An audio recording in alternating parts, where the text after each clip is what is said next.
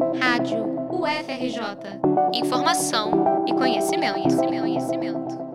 A temporada de 2023 da LBF, Liga de Basquete Feminino, estreou nesta quarta-feira, 8 de março. A LBF é o campeonato mais importante da modalidade feminina no Brasil. O início da competição no Dia Internacional da Mulher já acontece há quatro anos. No jogo de abertura, o César Araraquara venceu o Bax Catanduva por 104 a 68 no ginásio SESI, em Araraquara, São Paulo.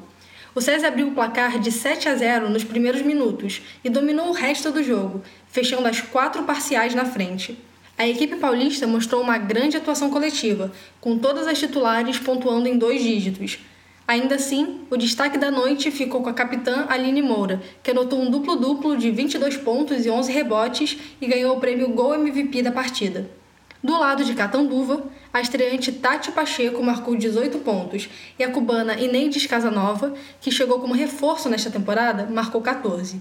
A equipe não conseguiu imprimir seu ritmo e mostrou dificuldades de entrosamento, mesmo depois das orientações do técnico César Mar Fernandes durante o intervalo.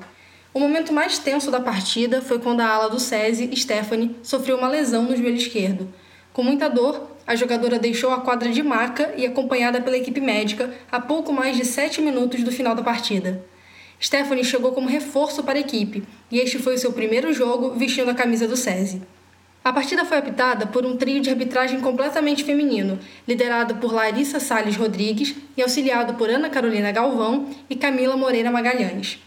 As atletas e membros das comissões técnicas receberam homenagens em comemoração ao Dia Internacional da Mulher no começo e no final da partida. Ainda na primeira rodada do campeonato, o AD Santo André derrotou o Uniso Ciesc Blumenau por 62 a 45. O jogo ocorreu nesta quinta-feira, 9 de março, no ginásio Galeão, em Blumenau, Santa Catarina. Na sexta, o Sampaio Basquete enfrenta o Sodier Mesquita às sete e meia da noite em São Luís, no Maranhão. Para fechar a rodada, teremos o duelo entre Ituano Basquete e Unimed Campinas no sábado, às 7 da noite, em Itu, São Paulo. Ao todo, a temporada terá 56 jogos na fase de classificação, que definirão a posição de cada equipe para o chaveamento dos playoffs. Os playoffs serão séries melhores de três jogos nas quartas e nas semifinais.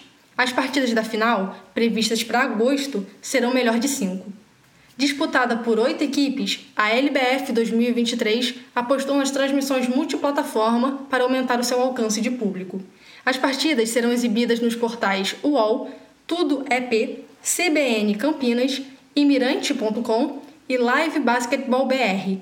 Já as semifinais e finais da competição serão exibidas pelo canal Sport TV na TV fechada. Reportagem de Julia Mignoni para a Rádio FRJ.